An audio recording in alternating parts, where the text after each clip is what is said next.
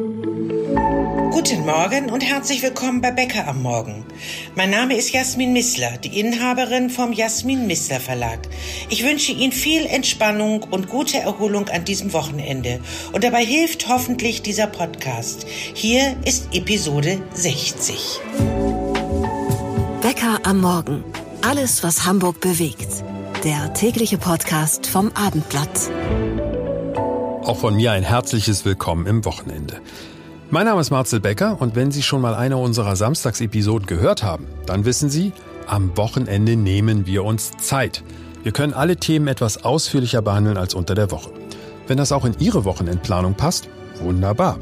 Hier sind unsere Themen. Der Sorgerechtsstreit in der Familie Block und kein Ende. Was ist richtig, was ist falsch? Wir hören gleich eine Frau, die seit vielen Jahren auf der Seite der Mütter steht und aus ihrer Sicht schildert, warum es Mütter in Sorgerechtsstreit schwerer als die Väter haben. Hat sie recht? Sie, liebe Podcast-Freunde, bilden sich gleich ihre eigene Meinung.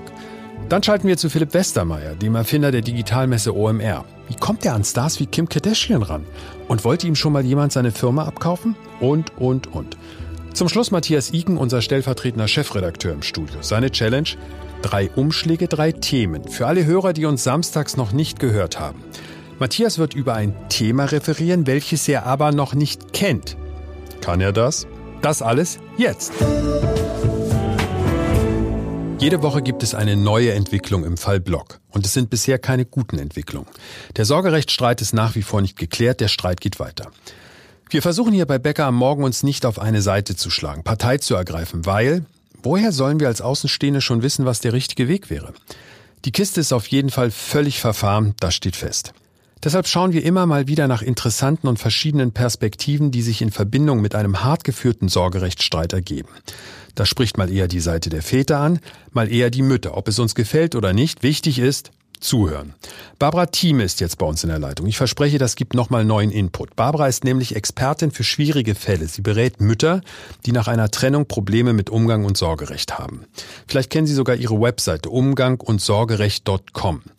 Warum, Barbara, sind Frauen Ihrer Meinung nach automatisch in der schlechteren Position, wenn es um Sorgerecht und den geregelten Umgang geht? Ja, zum einen ist es so, wir wollen zwar wie soll man sagen, aktive Vaterschaft ist ja politisch gewollt und ist ja auch richtig und gut so.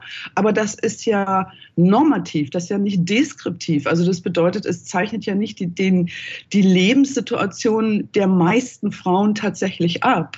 Also die meisten Frauen zumindest, die zu uns kommen, haben vor der Trennung in ganz traditionellen Rollenverteilungen gelebt. Ja. Und man muss einfach sagen, dass die Frauen den größten Teil der Arbeit auch mit der Kindererziehung haben. Plus gehen arbeiten, plus dürfen sich dann nach der Trennung, wenn es sich um eine strittige Trennung handelt, dann auch noch um diese ganzen Gerichtsverfahren und Jugendamt und weiß der Teufel, wer da alles noch beteiligt ist, kümmern. Die haben schlichtweg gar keine Zeit mehr um sich zum Beispiel politisch zu engagieren oder zuzusehen, dass die Situation sich für sie verbessert. Das heißt, ich bin froh, wenn sie leben. Frau Thieme, das erste Problem, glaube ich, was, was Sie sprechen von traditionellen Rollen, das mag nicht jede Frau jetzt vielleicht da draußen ganz gerne hören, aber es ist die Realität, so habe ich Sie verstanden. Also dieses sich um die Kinder kümmern, weniger arbeiten, meistens nur Teilzeit. Und dann ja. habe ich immer das Gefühl, das größte Problem, was dann auf einen zukommt, ist, man hat gar kein Geld, um sich so einen Streit leisten zu können. Ja, das kommt bei Frauen natürlich noch dazu. Einmal traditionell und natürlich durch die Lebenssituation, wenn sie weniger arbeiten etc. pp, haben sie weniger Geld. Na klar, logisch. Und nicht alle Kinder sind gesund. Was ist, wenn es ein behindertes Kind ist? Dann können sie gar nicht arbeiten gehen und so weiter. Also das, all diese, all diese Dinge deckt das Familienrechtssystem nicht richtig ab. Es gibt zwar VKH, Verfahrenskostenhilfe, was dann erstmal die Kosten übernimmt. Aber sie kriegen ja keinen, kaum einen wirklich engagierten Anwalt für VKH. Das sind ein paar hundert Euro, die der Anwalt da bekommt. Dafür reißt er sich nicht den Arm aus.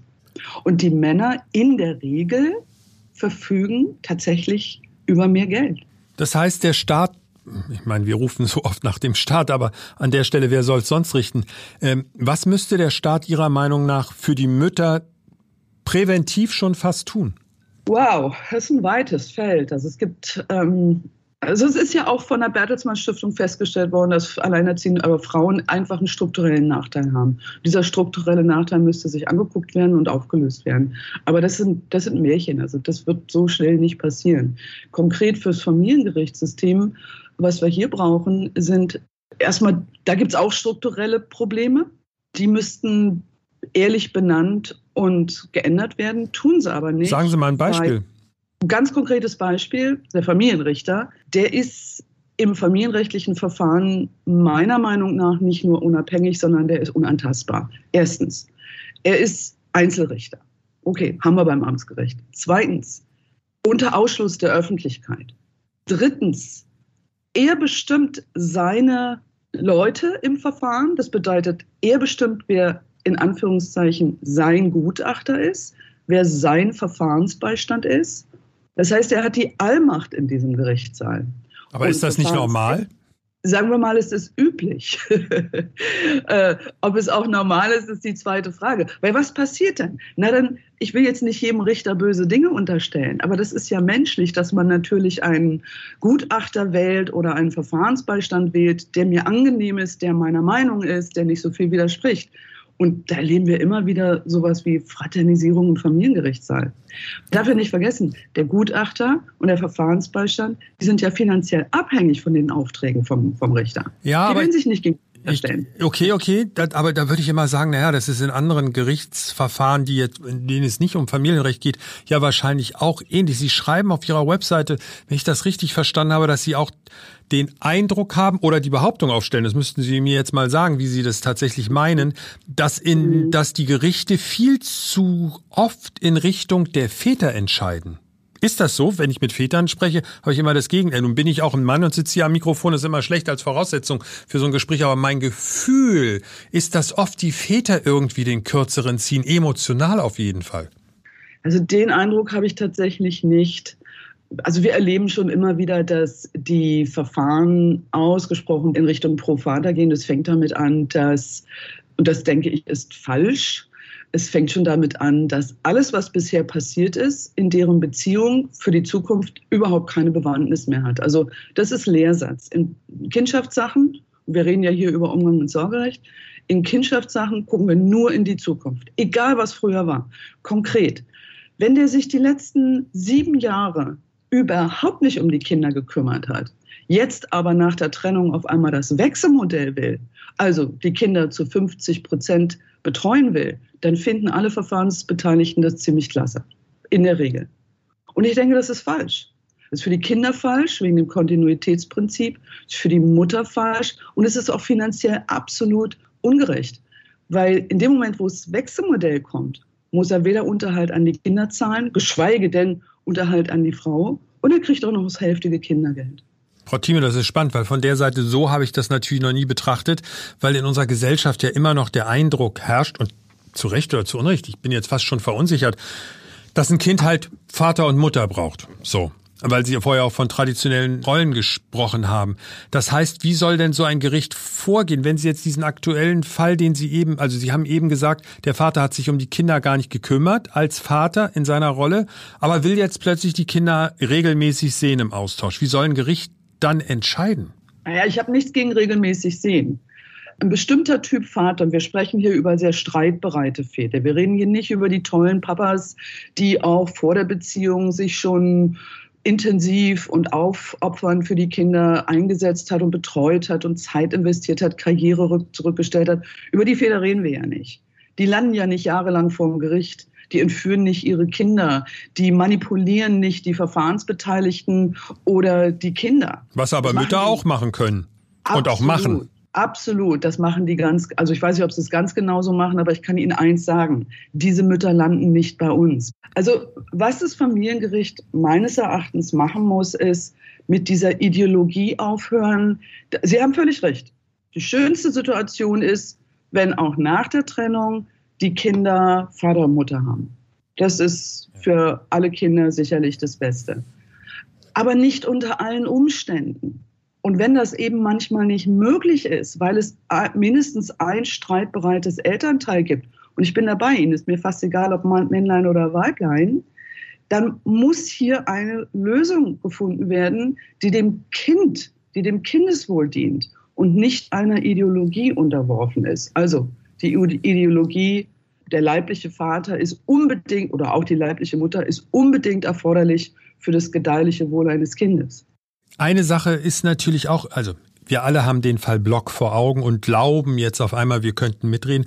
Deswegen versuchen wir bei Becker am Morgen gerade so viele verschiedene Seiten wie möglich zu diesem Thema abzubilden und immer mal zu gucken, wie kann man noch mal Verständnis dafür bekommen. Denn wenn du dich damit noch nie beschäftigt hast und noch nie so eine Situation erlebt hast selbst, dann hörst du aus dem Freundes- und Bekanntenkreis immer irgendwelche Geschichten, aber du selbst kannst es ja nicht nachempfinden, weil du es zum Glück nicht erlebst. Was ist mit den Kindern? Ich meine, das oberste Ziel ist natürlich, dass die Kinder eine glückliche Kindheit haben und in wunderbaren Verhältnissen aufwachsen, möglichst mit beiden Eltern auch klar.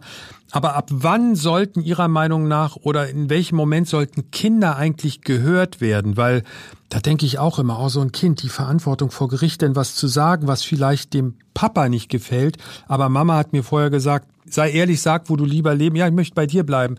Und dann steht's vor Gericht und dann steht da auch der Vater. Also diese Situation, ab wann sollten Kinder von einem Gericht ihrer Meinung nach in solchen Prozessen tatsächlich mit einbezogen werden? Weil es ist das Wichtigste. Darüber sind wir uns ja einig. Naja, die Kinder werden ja mit einbezogen, relativ früh. Also das geht wirklich los, sobald die reden können.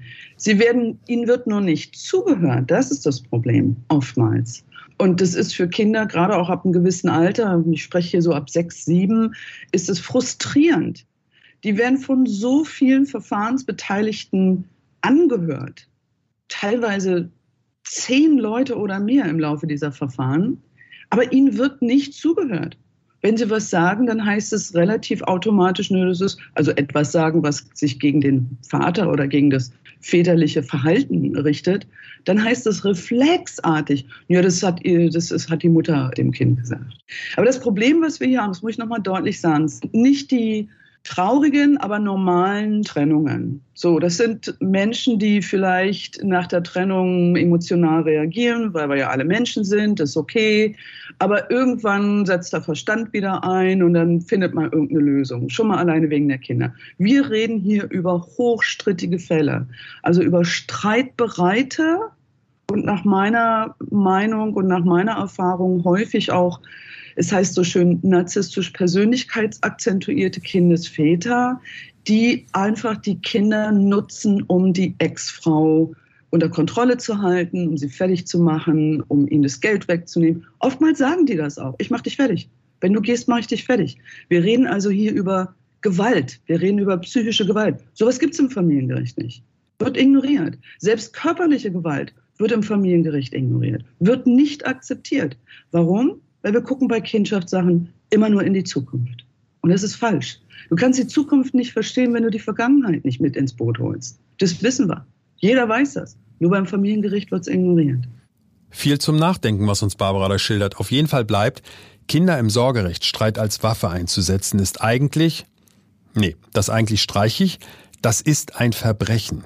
Wer sich für die Arbeit und die Beratung, für die Expertise von Barbara Thieme interessiert, ihre Anlaufstelle im Netz ist Umgang und Sorgerecht.com in einem Wort. Umgang und Sorgerecht.com. Haben wir vorsorglich auch nochmal in die Show Notes gepackt. Danke Barbara für diese interessanten Gedanken. Online Marketing Rockstars, kurz OMR. Diese Messe gibt es seit 2011. Irgendwie hat jeder schon mal davon gehört und irgendwie weiß jeder, diese Messe findet in Hamburg statt und dann ist die Stadt immer verdammt voll. Dieses Jahr übrigens die nächste Ausgabe am 7. und 8. Mai. Aber mal ehrlich, wer nicht im Digitalbusiness unterwegs ist, der wird nicht so richtig wissen, was da vor Ort tatsächlich abgeht. Nutzen wir doch die Gelegenheit, uns das mal genau erklären zu lassen. Denn wie es der Zufall so will, am anderen Ende meiner Teamsverbindung ist der Erfinder dieser Messe, der Kopf und das bekannte Gesicht der OMR, Philipp Westermeier. Einem Hamburger Philipp, der von der Veranstaltung noch nie etwas gehört hat. Wie erklärst du ihm, was ihr da macht? Also, OMR ist am Ende eine Fachmesse für die digitale Werbewirtschaft oder die digitale Wirtschaftswelt. Aussteller sind Firmen wie entsprechend Google oder Facebook, heute Meta, Amazon, ähm, Firmen aus diesem Bereich.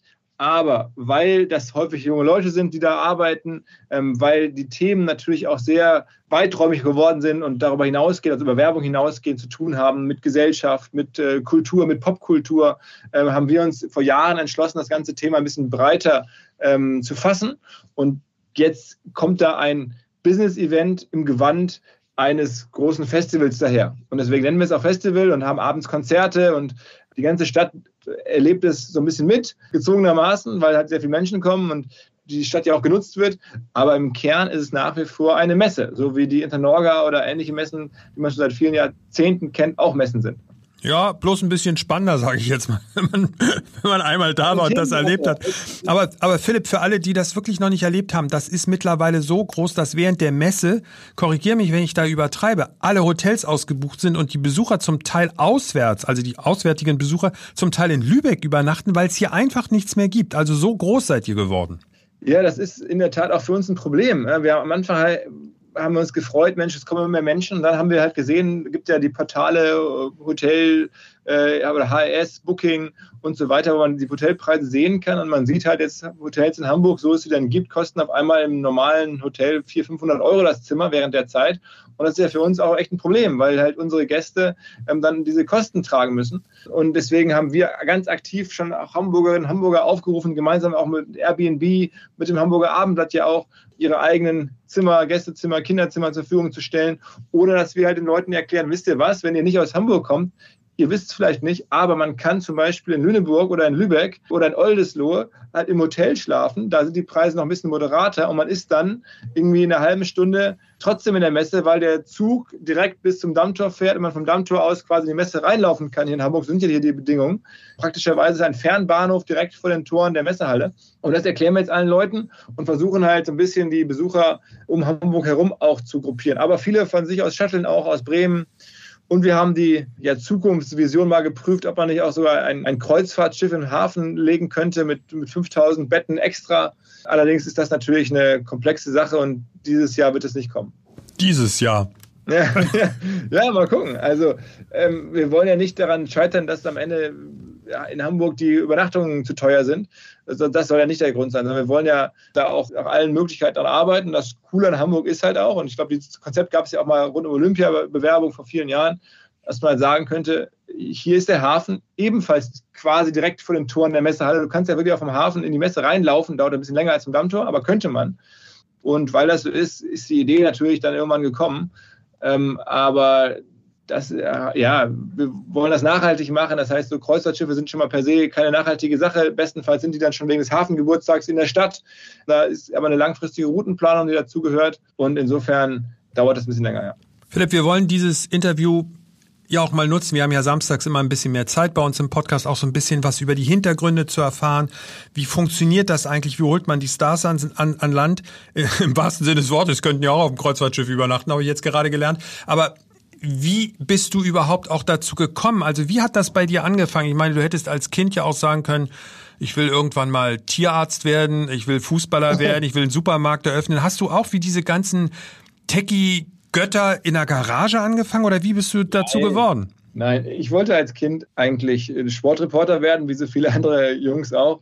Und dann habe ich den Weg in die Medien eingeschlagen, war dann nach dem Studium BWL ähm, und, und, Medienwissenschaften bei damals Gruner und Jahr, Assistent von einem der Chefs und habe dann aber da gesehen, so vor 15, 20 Jahren, dass dieses ganze Internet losläuft mit so Dingen wie Google-Optimierung und da habe ich dann angefangen, äh, mit einem äh, Partner zusammen mich selbstständig zu machen, weil ich das spannend fand. Damals war ich beeindruckt von der Generation, ne? StudiVZ, man gründet eine eigene Firma und das wollte ich ja dann auch gerne machen. Dann bin ich sozusagen aus den Medien so ein bisschen raus und in diese neue digitale Gründerwelt rein. Und ähm, das hat auch soweit ganz gut funktioniert. Wir hatten da so ein, zwei kleinere Firmen, haben so diese Banner gemacht, wo die, ne, die euch dann verfolgen. Kein, kein tolles Party-Thema, wo man dann so nee, sagt, Mensch, wir ganz bestimmt nicht. mit den Turnschuhen verfolgen. Aber das haben wir, sagen wir auf kleiner Flamme, nicht in der Garage, sondern sozusagen mit einem, mit einem Freund von mir, Partner, der wirklich sich mit so, so Online-Werbetechnologie sehr gut auskennt, haben wir ganz bewusst entwickelt, weil wir gesehen haben, da tut sich gerade was. Und ähm, dann bin ich immer gefragt worden von Freunden oder Kunden, also Mensch, du kennst dich doch aus hier mit diesem Online-Marketing, mit, Google und mit, der, mit den, den Bannern und dem Ganzen, kannst du mir nicht mehr helfen? Und ich konnte aber irgendwann nicht mehr halt allen mal eben helfen. Und da habe ich gemeinsam mit der Hamburg Media School äh, hier in Hamburg, Teil der Uni Hamburg, äh, mit einem befreundeten Professor gesagt, weißt du was, wir machen mal so ein Seminar. Ich sammle einfach alle Leute ein, äh, die mich da fragen und dann mache ich selber das Seminar und dann geben wir dem Ganzen so ein bisschen einen Rahmen. Und dieses Seminar kam gut an dann haben mich die Leute nach dem Seminar gefragt, Mensch, jetzt war das ja total cool hier, waren noch abends auf dem Kiez häufig und es haben sich sogar Pärchen gebildet in dem Seminar. Gibt es denn noch irgendwelche Aufbaukurse? Sieht, sieht man sich immer wieder? Und das hat man natürlich nicht geplant. Und dann habe ich, um das aber zu erfüllen, die erste kleine Konferenz ins Leben gerufen. Aber für Freunde, für Bekannte und ein bisschen netter das gemacht und an ungewöhnlichen Orten, große Freiheit, mit ein bisschen Musik dabei, weil es halt so ein Freundes- oder Bekanntenkreis war. Und daraus ist dann jetzt in den letzten, ja, was sind es, 14 Jahren, das Festival erwachsen von 200 Leuten auf jetzt halt dann die, die 70.000. Philipp, aber du bist halt nicht hingegangen, hast gesagt, ich will was riesengroßes machen, sondern es hat sich entwickelt. Es war so ein, ein Hauch Zufall mit dabei. Wie seid ihr denn eigentlich darauf gekommen, dann anzufangen, auch Stars einzuladen? Das muss ja dann auch ein bisschen was mit dem Konto zu tun gehabt haben. Kostet ja auch alles Geld. Ja, also du, ich habe ja gerade schon ein bisschen die DNA beschrieben, aus der es entstanden ist. Also für Freunde, für Bekannte, für Geschäftspartner. So waren die ersten Events schon und die waren dann halt, ne, in der, Hamburger wissen das, in der großen Freiheit ist keine übliche Konferenzlocation. Ähm, da haben wir die halt nachts bestuhlt, da Popcorn-Automaten reingefahren, das dann da irgendwie nett gemacht und dann da auch Musiker hin eingeladen, am Anfang das Bo, später Jan Delay, die man so kannte, die man greifen konnte. Das hat extrem gut funktioniert und die ganze Idee war, es war halt ein Hobby von mir und es muss halt Spaß machen. Ich habe es ein bisschen für mich selber gemacht oder für halt mein Umfeld. Ähm, und aus diesem Denken heraus haben wir dann auch versucht, natürlich immer spannende Leute auf die Bühnen zu stellen. Ne? In den ersten Jahren waren das dann halt Fachexperten. Es waren, weiß ich nicht, der deutsche Mensch, der auf einmal YouPorn gemacht hatte. Ne? Kontrovers, da gibt es einen Deutschen, der macht immer sowas wie YouPorn. Den hat man zum ersten Mal bei uns irgendwie gesehen. Ähm, und solche Sachen waren mir immer schon wichtig, dass man das besonders macht. Also inhaltlich qualitativ spannend für die Leute. Und dann war natürlich auch naheliegend, mal zu gucken, was sind denn spannende Persönlichkeiten international, wie man kann man bekommen. Und da sind wir dann über die Jahre gewachsen. Aber der große Vorteil, glaube ich, insgesamt, den wir hatten, war, wir mussten damit nie Geld verdienen. Das war einfach ein Hobby. Wir haben es nebenher gemacht. Es gab keinen Businessplan, keine Erwartungen. Und ich habe es so ein bisschen gemacht, so wie, weiß nicht, wie andere Leute ihre Hochzeit planen. Macht ja auch manchen Spaß ähm, habe ich das irgendwie gemacht, die ersten Jahre, weil es mir Spaß gemacht hat. Und es macht mir noch heute Spaß, nur jetzt ist es irgendwann halt vor ein paar Jahren dann zum, zum richtigen Job geworden. Quentin Tarantino, Serena Williams, Ashton Kutcher. Philipp, diese Stars waren schon alle da. Wie läuft das? Wie kommst du an die Leute ran? Per Mail, durch Kontakte? Triffst du die Stars vorab in einem Teammeeting oder schreibst du auch mal einen, ich sag mal, altmodischen Brief? Also Brief hat es auch schon gegeben. Für Herrn, dem Herrn Würth oder dem Uli Hoeneß äh, habe ich schon Briefe geschrieben. Das ging da aber um Podcast-Aufnahmen. Ähm, und im Falle von den internationalen Stars ist es mittlerweile so, ähm, das Ganze ist ja auch eine Reise. Ich habe ja gerade erzählt, wie es angefangen hat, wo es hergekommen ist. Und dann habe ich über die Jahre ein Netzwerk aufgebaut von Leuten, die zum Beispiel in der Musikindustrie äh, gearbeitet haben oder in der Filmindustrie in den USA, ähm, dann da irgendwann raus sind, dann sagen wir mal, immer schon ihr Netzwerk genutzt haben und ich wusste gar nicht, dass es so Leute gibt, eine deutsche Menschen, die dabei mitgeholfen haben, diese Beats-Kopfhörer einzuführen, mit, direkt mit dem äh, Erfinder halt eine andere Nähe haben in diese Welt hinein, als ich die habe oder als der normale Mensch das hat. Die sind mir begegnet und dann haben wir angefangen, gemeinsam zu arbeiten. Mittlerweile habe ich da halt auch sozusagen mit denen so freie Verträge. Es gibt eine ganze Reihe von, von Leuten über die Jahre, die wir aufgebaut haben, die sozusagen für OMR arbeiten, aber nicht jetzt hier jeden Tag in Hamburg fest angestellt, sondern die irgendwelche anderen Dinge machen, zum Teil in den USA leben, zum Teil auf Mallorca leben und sagen, sie haben halt ein entsprechendes Netzwerk über viele Jahre aufgebaut und ähm, helfen uns dann. Und das hat, äh, da kriegt man halt Zugang, den man vielleicht sonst ich alleine nicht bekommen könnte oder, oder nicht die Möglichkeit hätte. Und dann hilft natürlich auch, dass wir dann Referenzen mittlerweile vorweisen können, dass wir sagen können, guck mal, das war so und so und da gibt es gewisse Reichweiten. Und wenn man dann einmal einen gewissen Punkt überschritten hat, dann wird es auch leichter, weil dann die Leute ähm, erkennen, ach Mensch. Ja, die kennen dich ja dann auch irgendwann oder eure Messe, die ist ja bekannt weltweit. Genau, die erkennen, also mich weniger hoffentlich, aber vor allem die, die, die Marke und die Plattform und sagen, Mensch, ich habe jetzt hier auch was zu verkaufen. Und dann natürlich ist das hilfreich, wenn dann jemand jetzt sagt, ich würde gerne mal hineinsenden in den deutschsprachigen Markt, wo kann ich das denn gut machen? Und da bin ich ja auch selber überrascht, aber ähm, es gibt gar nicht so viele andere Veranstaltungen, wo das vielleicht so ginge für eine bestimmte Zielgruppe. Ne? Es, es, gibt in Deutschland kein Coachella, es gibt auch keine, weiß nicht, größeren Sportevents in dem Sinne. Jetzt gibt es halt die Euro, aber nichts, was jedes Jahr wiederkehrend kommt, wo man sagt, okay, da treffen sich halt alle bei einem äh, Super Bowl oder bei irgendeinem großen Formel-1-Rennen. Nichts dergleichen haben wir aktuell. Ähm, auch keine große so Messe für, die, für diese ganze Generation, die wir da ansprechen. Und ähm, ja, da, da, sind wir dann ungeahnt und ungeplant ein bisschen reingerutscht und, und werden da jetzt von vielen äh, dann auch gerne für genutzt. Und das passt natürlich auch für uns. Ne? Also, aber man muss nicht glauben, dass die Leute jetzt kommen, nur weil man sie fragt. Das sind halt, im Ende sind das dann so, so Deals, die wollen halt Reichweite haben. Zum Teil bezahlen wir dann natürlich auch da irgendwie Flüge und so weiter und so weiter. Bevor wir gleich mal auf das Programm für dieses Jahr zu sprechen kommen, eine Frage, die ich mir ab und zu stelle, wenn ich ähm, höre, wie groß diese Geschichte geworden ist. Und da muss ich an eine Sache auch denken und ich bringe das jetzt mal in Verbindung. Vielleicht ergibt sich daraus tatsächlich äh, die Geschichte dann, wie Ashton Kutscher bei euch erzählt hat, wie er sich bei Airbnb beteiligt hat. Er war bei euch auf der Bühne und hat erzählt, ja, ich habe da einfach angerufen. Wie, du hast da angerufen? Hast du ihn, glaube ich, sogar noch gefragt? Und er sagt, ja, ich bin über die Zentrale gegangen und habe mich dann durchstellen lassen. Und dann habe ich gesagt, ich will mich bei euch beteiligen. Wie oft kriegst du Anrufe von Leuten, die sagen, ich will mich bei euch äh, beteiligen oder sagen, Philipp, verkauf mir mal die ganze Bude, ich will die jetzt haben? Na? Es passiert, es passiert schon mal, aber ähm, nicht oft. Also wir hatten das vor Corona natürlich auch ab und zu mal, dann während der Corona-Zeit eigentlich gar nicht und jetzt gibt es das ab und zu mal so. Aber da ist ja nicht jeder Ashton Kutscher, da ist da nicht jeder auch irgendwie, glaube ich, äh, jetzt, man würde vielleicht sagen, qualifizierte Anfragen. Ähm, aber es gibt mal ab und zu Anfragen, aber wir haben da eine klare eigentlich Orientierung und die heißt, wir machen das extrem gerne unabhängig weiter. Es ist ja ein Riesengeschenk. Es ist ein Riesengeschenk, dass wir das machen dürfen, diese, diese ganze Veranstaltung, diese ganze Firma ähm, so ungeplant sozusagen äh, ja, aufbauen äh, zu dürfen. Das ist so, dass ich das nicht leichtfertig weggeben würde und dass ich mir da sehr bewusst darüber bin, wie schwer das ist, da nochmal hinzukommen, wenn man das einmal weggibt. Und ähm, also ich bin. Naja, leichtfertig, da würde ja der Preis möglicherweise helfen, das mit dem leichtfertig zu widerlegen. Also ich habe ja ich wollte mal Sportreporter werden, da habe ich irgendwie gelernt, wenn man darf so, wenn man irgendwie aus der eigenen Jugend kommt, sollte man nie sagen, also niemals verlasse ich diesen Verein. Das gibt im Hintergrund nur Ärger und Enttäuschung.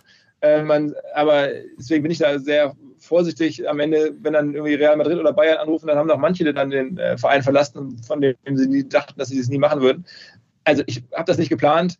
Ich ähm, glaube auch, es, äh, es ist nicht realistisch aktuell, aber bin jetzt vorsichtig, hier irgendwelche Aussagen zu treffen, wo du dann in zwei Jahren zu mir sagst, Mensch Philipp, ey, Garantiert. ich bin ein bisschen enttäuscht von dir, bin ich überrascht. Ja. Ne, also ähm, deswegen, also ich, man weiß es nicht, aber äh, also es ist überhaupt gar nicht absehbar und nicht unsere Absicht.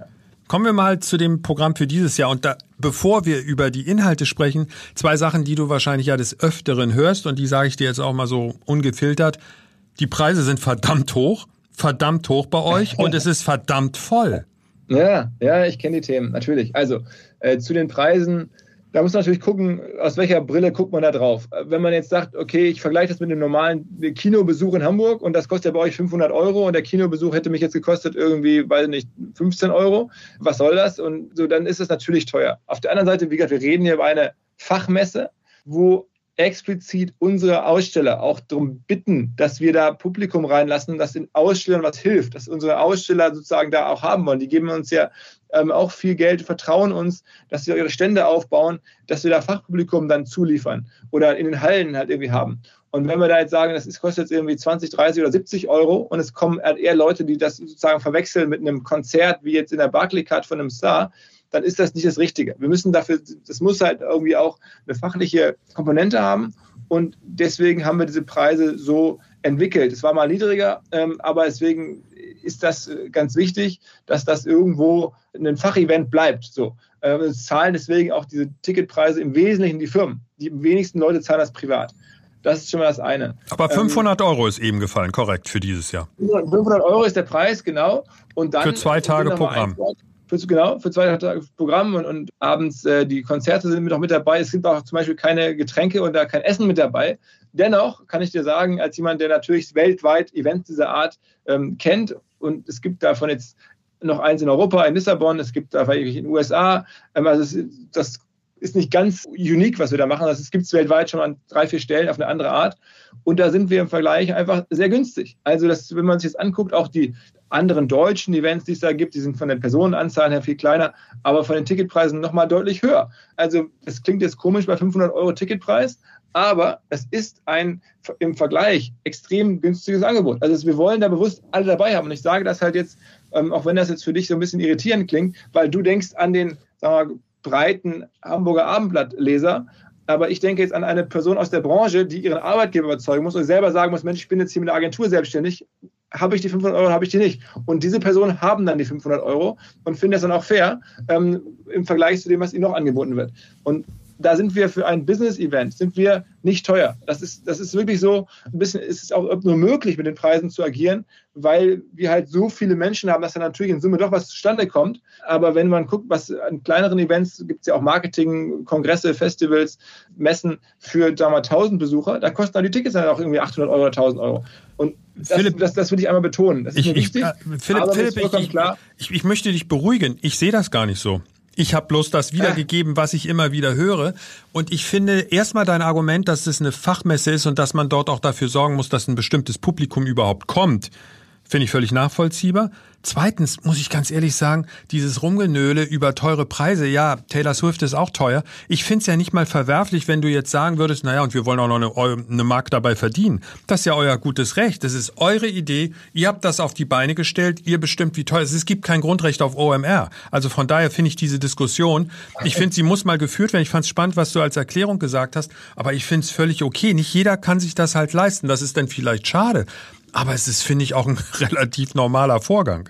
Aber ich bin auch an der Sache, natürlich, hast du ja auch gemerkt, das ist für mich auch eine, eine empfindliche Stelle, weil ich jemand eigentlich bin, der versucht, alle dabei zu haben. Wenn wir sowas machen, na, dann will ich der Letzte sein, der sagt, Mensch, hier, ich schmeiße jetzt Leute raus oder, oder grenze mich da ab oder das soll ja auch für die Leute, die da Interesse haben, ich würde die am liebsten alle da haben. Aber das ist für mich halt auch neu, in so eine Situation zu kommen, dass wir da nicht mehr allen Tickets sozusagen gratis geben. Für mich schreiben auch extrem viele Professoren, Studiengangsleiter von Universitäten an oder, oder Studenten auch selber und sagen, ich würde gerne in meinem Kurs kommen, in meiner Klasse kommen, äh, meiner Uni, in meinem Lehrgang kommen oder so. Und dann muss ich ja sagen, ja, das würde mich auch freuen. Das sind ja bestimmt die richtigen Leute. Meine Studenten haben richtig Bock.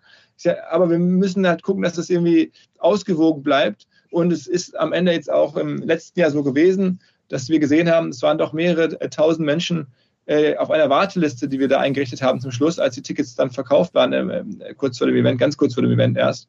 Äh, aber trotzdem waren da ein paar Leute drauf und dann habe ich mich natürlich auch gefragt, Mensch, ist das wirklich richtig jetzt Leuten, die den vollen Preis bezahlt hätten, gerne zu sagen, es geht halt nicht mehr, weil es halt das Gelände de facto zu voll geworden wäre? Oder muss man nicht halt dann am Ende auch bei ein paar äh, Leuten sagen, weißt du was, wir machen es ja am Ende als Geschäft. Hier sind 400 Leute in der Absolut. Firma, die müssen davon leben. Und ich glaube, wir tragen da auch ein Risiko. Und auch wenn es manchmal irgendwo steht, es ist jetzt kein unfassbar üppiges Geschäft. Es ist ein gutes Geschäft, aber ähm, da stehen mittlerweile dermaßen Kosten auch dahinter und wie gesagt ein, ein größeres Risiko, dass ich da eigentlich mich mit wohlfühle, aber trotzdem immer ein bisschen natürlich aufschrecke, wenn ich das auch höre. Geht mir genau wie dir. Es soll sagen, Mensch, warum ist denn das so teuer? Im Vergleich zu was?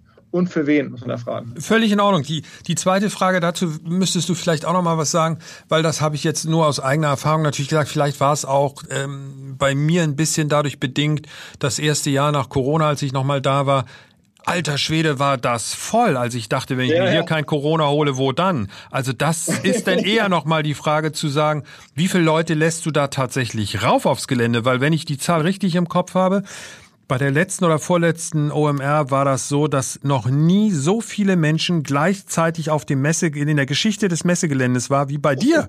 Das finde ich dann auch schon etwas, wo ihr euch doch garantiert Gedanken macht. Ja, es ist in der Tat so. Ähm, also das, die Zahl ist auch, oder dieser Rekord, wenn man so möchte, ist auch nur deswegen zustande gekommen, weil wir die Erlaubnis bekommen haben, äh, nach vielen Gesprächen und äh, Bewertungen verschiedener Stellen ähm, eine Straße in Teilen zu sperren, nämlich die Straße hier in Hamburg, die unter diesem Skywalk da durchführt, die Karolinstraße, ist da jetzt in Teilen gesperrt und deswegen werden die beiden Seiten des Messegeländes quasi in Hamburg, die meisten werden es erkennen, äh, sozusagen zusammengeschlossen.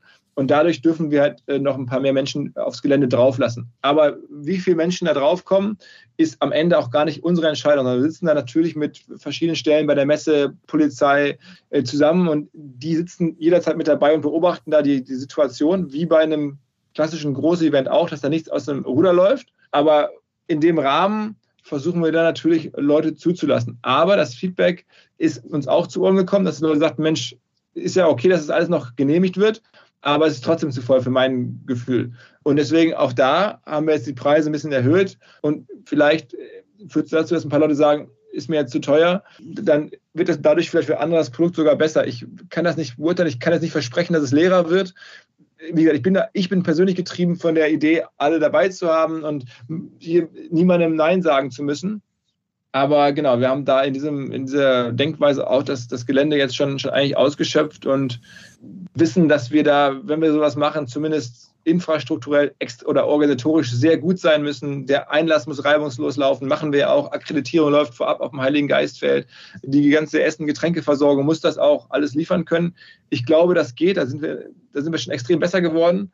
Also man muss bei uns nicht lange rumstehen und warten. Aber ja, man ist da nicht allein, das stimmt schon. Ja. Jetzt haben wir so viel über Probleme geredet, Philipp. Jetzt reden wir doch noch mal über die schönen Sachen. Wer kommt denn alles? Ich habe gehört, irgendeine berühmte Frau mit äh, der Nachname mit K anfängt.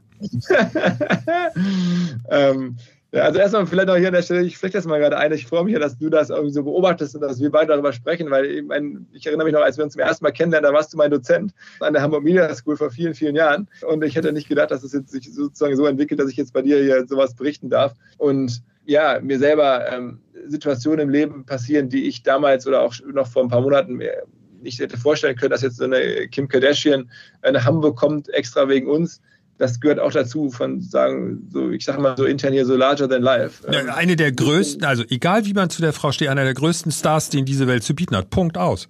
Ja, also es gab vor kurzem eine, eine Dokumentation über Kim Kardashian auf Arte, wo gemerkt auf auch Arte. Habe ich auch gesehen. Ne? Und da wurde gesagt, äh, sie, äh, sie habe mehr Follower als irgendwie Menschen in Europa leben und sowas. Also schon wirklich ja, absurde Zahlen. Und die ist einfach sehr, sehr erfolgreich mit ihrer Sendung und ihren ganzen Aktivitäten. Und gleichzeitig hat sie eine, eine eigene Unterwäschelinie, Skims, ähm, erfunden, die sie bekannt machen möchte, auch in, auch in Deutschland oder auch in Europa. Und ähm, so haben wir irgendwann mal unsere Kontakt bekommen, gesprochen und dann ja, konnten wir unter anderem sie tatsächlich überzeugen. Auch dazu gehört auch, dass wir da erhebliche Reisezusatzkosten in Kauf nehmen. Aber ich glaube, dass viele. Ja, die fliegt nicht Ryanair, kann ich mir vorstellen. Die fliegt nicht Ryanair, nee, die hat ja äh, Menschen, die ihre, ihre Serie gucken, wissen, dass die hat ihr eigenes Flugzeug und das wird dann hier nach Hamburg fliegen, aber die Kosten dafür übernehmen wir. Und es ist auch so, um das auch schon mal zu sagen, weil als ich frage, ja, und wie, jemand, der sein eigenes Flugzeug in LA hat und das dann damit direkt interkontinental nach Hamburg fliegt, der kommt ansonsten nicht wegen eines Honorares, das wir uns leisten könnten. Der kommt, weil er das irgendwie für sich sinnvoll empfindet. Das ist so, ich meine, jeder, der über Kim Kardashian ein bisschen nachliest, der kann ja auch sehen, dass der Frau wirklich nicht schlecht geht, die müsste das nicht machen.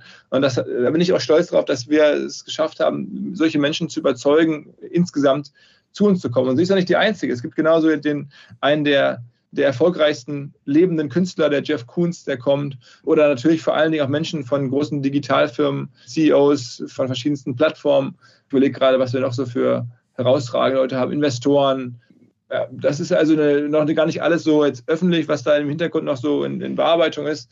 Aber ja, es, ist, es, dreht sich um Digitalwirtschaft und wir versuchen natürlich so die, die da wirklich erfolgreich sind, zu uns zu holen. Und noch eine letzte Sache vielleicht, nicht, weil wir die alle uneingeschränkt toll finden. Also das ist nicht so, dass wir das jetzt wie ein Musikfestival, wo wir selber Fans von den Künstlern sind, sondern wir versuchen wirklich zu zeigen, was gerade in der Branche passiert. Und zwar vollkommen neutral. Wenn da jetzt Influencer sind und man sagt, um Gottes Willen, die sind doch total abstoßende Persönlichkeiten, was die machen, ist doch schädlich.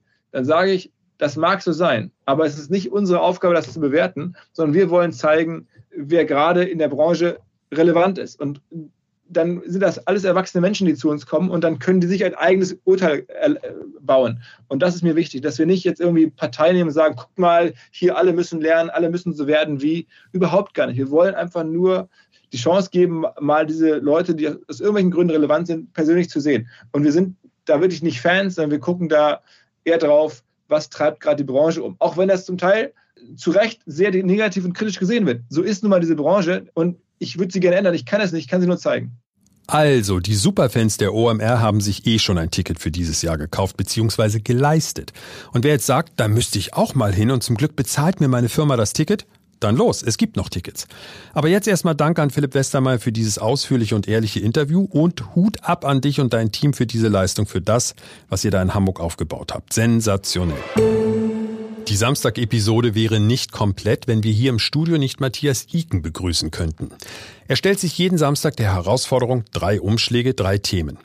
Matthias wählt aus drei verschlossenen Umschlägen einen aus und dann erfährt er, über welches Thema er mit mir aus dem Stand sprechen muss. Keine Vorbereitung, kein doppelter Boden. Und heute, Matthias, hast du die Umschlag Nummer drei ausgesucht, aber bitte erstmal noch die beiden anderen Umschläge öffnen, damit unsere Hörer wissen, welche Themen an dir vorbeigegangen sind. Was steckt in Umschlag eins und zwei? So ein bisschen hier betreutes Briefumschläge öffnen. Ich bin Ja, das ist so man so in der, in der Chefredaktion gar nicht gewohnt, Ja, ja, solche ja. Tätigkeiten selbst so, durchzuführen. ich mach's auf und Oh, meine Schrift. was oh. geht an mir vorüber? Oh, da bin ich schon mal sehr froh. Das ist das Drama vom Dienstagabend. St. Ja, Pauli, du warst im Stadion, das müssen wir trotzdem, wir müssen Aufstieg. kurz drüber reden. Du warst Nein, im ich Stadion? möchte nicht drüber reden. Es gibt ein altes T-Shirt, das habe ich noch im Schrank, St. Pauli. Ich möchte nicht darüber reden. Das wurde 2004 nach dem zweiten Abstieg in Folge im Fanshop verkauft und das trug ich da einige Tage auch, um die ganzen HSV-Fans ein bisschen zum Schweigen zu bringen. Ja. Und da hätte ich wirklich Lust gehabt, das am Dienstagabend wieder anzuziehen. Ich war so sauer, weil ähm, Über dieses ich ich bin Elfmeterschießen der oder Meinung, ja, so Elfmeterschießen ist, ist Glücksspiel. Lotterie. Ist Lotterie, das haben wir dann verloren, aber ich habe nicht verstanden, warum der Trainer eine sehr funktionierende Mannschaft auf drei Positionen umbaut, vor allen Dingen die Torwartposition. Das ist ein mitspielender Torhüter, ganz anders als früher. Der ist elementar wichtig und wir haben mit Vasil wirklich einen sehr, sehr guten Torhüter. Und ähm, ich hatte ein schlechtes Gefühl, das habe ich aber vorher schon gesagt, als ich die Aufstellung sah. Ich sagte, oh, oh, oh, und genau so ist es gekommen. Gut, dass wir nicht drüber reden. Ja, genau, wir reden nicht drüber. Ja, so, was Welches kommt hier Thema noch? geht noch an dir vorbei? Wächst du heute noch, Würdest du? würdest du heute noch einen jungen Menschen empfehlen, Journalist zu werden? Oh, das ist ein gutes Thema. Da hätte ich viel zu, zu sagen. Ja, aber leider. So, So, da darf jetzt, ich nicht. Kannst du ja vielleicht wieder in die Verlosung nehmen. so Nächste jetzt Jetzt habe ich Angst, Jetzt, jetzt, weil wenn zwei Themen Ja, waren, die ja. mir liegen, kommt jetzt ein Thema, wo ich wahrscheinlich nichts Kluges zu, zu sagen habe. Eieiei, ich weiß es schon gar nicht mehr, was habe ich da reingeschickt? Mit was lässt sich ein AfD-Wähler beeinflussen? Ja, diese Frage ist tatsächlich, ähm, habe ich mit meiner Frau auch lange drüber gesprochen und auch mit, mit Freunden und das ist natürlich hochgekommen nach diesen beeindruckenden Demos, Ja. nach diesen Zahlen die, der Menschen, die da auf den Straßen sind, aber am Ende wollen wir damit ja auch was erreichen. Also das eine ist, darüber werden wir sicherlich äh, dann auch gleich sprechen, ist, was passiert in der Politik. Aber das andere ist, es wäre doch sicherlich zu kurz gesprungen und ich glaube, die meisten werden das auch nicht denken, aber wir müssen es ja trotzdem einmal kurz besprechen. Es ist zu kurz gesprungen zu sagen, naja, da sind so viele auf der Straße, jetzt muss ich als AfD-Wähler doch nochmal überlegen, ob ich die wähle. Das ist doch Quatsch, oder? Das, Das, wird doch ist, nicht das ist passieren. totaler Quatsch. Also wer das erwartet, der hat, glaube ich, nicht verstanden, wie Politik funktioniert und wie Menschen funktionieren. Ich halte diese Demos für sehr, sehr wichtig und sehr, sehr gut.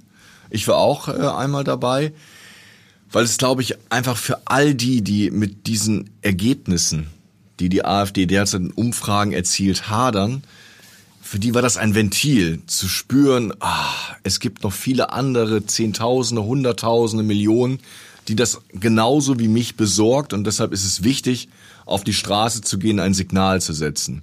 Nur zu glauben, das wird irgendeinen überzeugen, der mit dem Gedanken spielt, AfD zu wählen oder sogar AfD wählt, das glaube ich nicht im Ernst, dass die Demos da was verändern. Also bleibt es doch am Ende dann wiederum auf der Seite der Politik. Die Politik muss was tun. Ja. Ich weiß gar nicht so sehr, ob die Demonstranten, die dort bei diesen Demos mit dabei waren, ob die das auch sagen oder ob die eigentlich am Ende sagen, ich bin zufrieden mit der Regierung. Das kann ich nicht mal beurteilen. Das Aber wird ein bunter Strauß sein von Leuten, Ne? die, die sicher kritisch sind, bis hin zu also vielen Sozialdemokraten, die das, glaube ich, auch ganz angenehm finden, dass jetzt mal der Fokus nicht auf die Politik in Berlin gerichtet wird, Korrekt. sondern auf die AfD. So, aber am Ende des Tages wissen wir doch alle, wenn überhaupt jemand was tun kann, damit die AfD wieder kleiner wird, ist die Politik, weil ich stelle jetzt mal die These auf und vielleicht habe ich das falsch beobachtet, Matthias, dann wirst du mich korrigieren. Aber bei der letzten Bundestagswahl, also bei der vorletzten, war die AfD ja nicht bedeutungslos, das will ich nicht sagen, aber sie war relativ weit unten. Ich habe jetzt die Zahl nicht mehr genau im Kopf, war es unter oder über 10 Prozent, also so an der Unter, Grenze. hm. Unter. So, und dann kam jedes Jahr etwas drauf. Die AfD ist nicht explodiert in den Umfragen. Ist nicht so, dass man sagt, wow, die schießen hoch, sondern es ist ein langwieriger Prozess gewesen, bis sie jetzt bei diesen 20, 21, 22 Prozent sind. Über den Osten können wir gleich nochmal separat reden. Osten ist auch schon ein schlimmes Wort. Würde es nicht im umgekehrten Schluss auch so lange dauern, bis die Zahlen wieder runtergehen, selbst wenn die Politik sich ändert? Oder glaubst du, dass das wiederum in die andere Richtung schneller geht?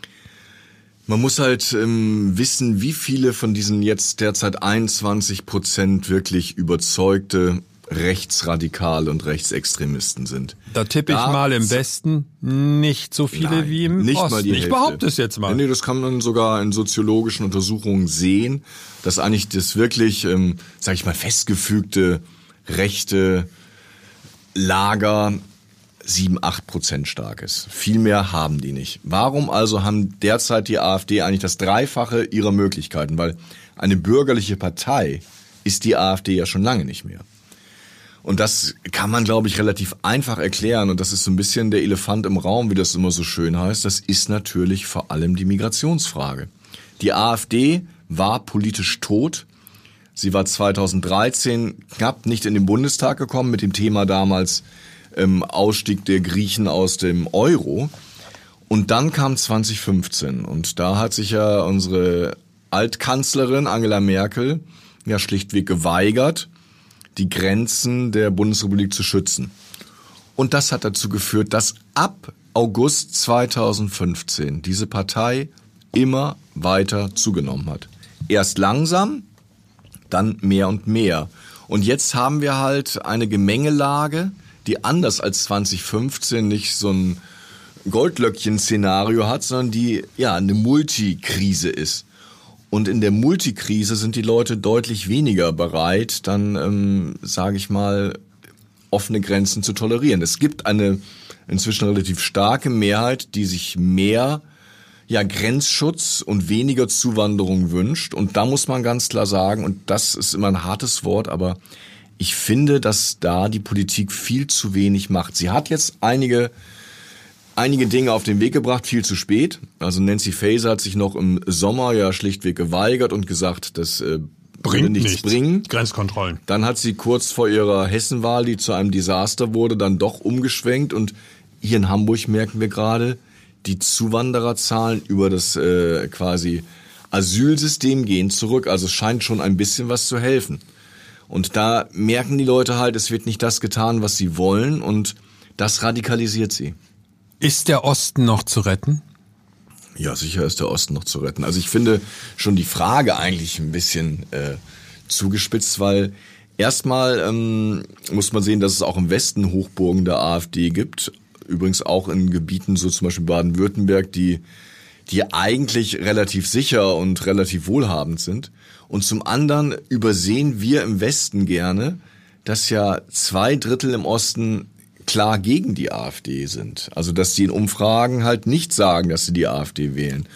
Und ich finde das manchmal so ein bisschen verkürzt, die, äh, die Ostdeutschen so ein bisschen als, als Rechtsradikale darzustellen. Ja, dann, dann ist die Frage definitiv ein Fehler von mir gewesen. Ich formuliere sie nochmal um, zweiter Anlauf. Wovor ich langsam so ein bisschen Angst habe, ist, dass die Zahlen der AfD so steigen, dass ohne sie gar keine Re ähm, Regierungsbeteiligung möglicherweise zustande kommt. Dann haben wir doch tatsächlich, dann finde ich, dann fände ich meine Frage, die ja so ein bisschen fast schon Weltuntergangscharakter ja. hat, ist der Osten noch zu retten in zumindest einzelne Bundesländer, dann wird's doch wirklich, also dann läuft's doch völlig aus dem Ruder. Dann wird's eng und es ist sicher kein wünschenswertes Szenario, dass die CDU da mit der Linkspartei koaliert, weil ähm, da sind einfach so Riesengräben zwischen. Das Aber es wird ja gar nicht werden. anders gehen. Es wird wahrscheinlich nicht anders gehen. Also deshalb hoffe ich auch, dass ähm, Sarah Wagenknecht im Osten noch ein bisschen aufmischt und dass sie einige Prozentpunkte der AfD abnehmen kann, weil sie nämlich durch in einem Punkt Migration eigentlich auch eine sehr restriktive Politik macht, ansonsten aber äh, sicher nicht rechtsradikal unterwegs ist. Und ein Bündnis der CDU mit Sarah Wagenknecht finde ich hochinteressant. Wow, wow, wow, das ist ohne Zweifel ein spannendes Szenario. Ob das dann auch funktionieren würde, ganz andere Frage. Auf jeden Fall danke Matthias Iken für diese Runde von drei Umschläge, drei Fragen. Die Fortsetzung nächsten Samstag wieder hier bei Becker am Morgen. Danke fürs Zuhören. Episode 60 können wir jetzt abhaken. Danke auch fürs Abonnieren und Bewerten. Zum Schluss noch schnell zwei Hinweise. Zum einen haben wir morgen eine Premiere. Es gibt zum ersten Mal auch eine Folge am Sonntag mit einem Schwerpunktthema. Die Analyse des Rededuells zwischen Olaf Scholz und Friedrich Merz. Da war doch was diese Woche im Bundestag. Stichwort Mimose. Die Analyse kommt natürlich von unserem Olaf Scholz Beauftragten Lars Haider. Und zum anderen der Hinweis auf unser digitales Abendblatt-Magazin Sonntags Nur das Beste. Gibt es nämlich exklusiv in der E-Paper-App vom Abendblatt. Ist doch beides gut zu kombinieren. Erst die Sonntagsepisode von unserem Podcast hören und dann das Sonntagsmagazin lesen. Bis morgen und bye bye. Ein Podcast von Funke. Weitere Podcasts vom Hamburger Abendblatt finden Sie in unserer Abendblatt Podcast App und auf abendblatt.de slash podcast.